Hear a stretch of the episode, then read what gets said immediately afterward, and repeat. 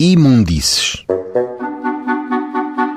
Aos 22 dias do mês de julho do ano de 1912, procedeu-se à discussão e julgamento dos autos de polícia correcional em que foram parte, por um lado, o Ministério Público e, por outro lado, a ré Mariana Paiva. Eis a ata desse julgamento.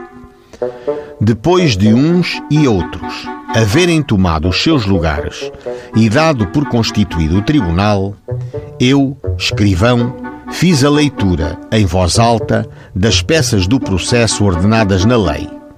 E, em seguida, o senhor juiz fez o interrogatório à ré, que respondeu chamar-se Mariana Paiva, viúva, doméstica, de 56 anos, filha de João Maria Falcato e Benedita Rosa, moradora nesta cidade, que nunca esteve presa nem respondeu e está em liberdade para responder. Perguntada, confessa a transgressão. Concedida a palavra ao defensor, alegou as respostas da ré, o bom comportamento e a pobreza.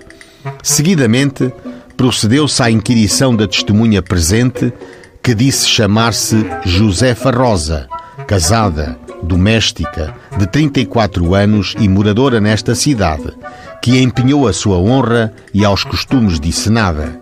Fim da inquirição, fiz, por ordem dele juiz, a leitura do auto de notícia, depois da qual ele, juiz, deu a palavra ao Ministério Público e defensor, que pediram justiça, perguntando à ré se alguma coisa mais tinha a alegar em sua defesa, a que deu resposta negativa e proferiu a sentença que leu em voz alta e que, convénia, intimei o Ministério Público, a ré e o defensor.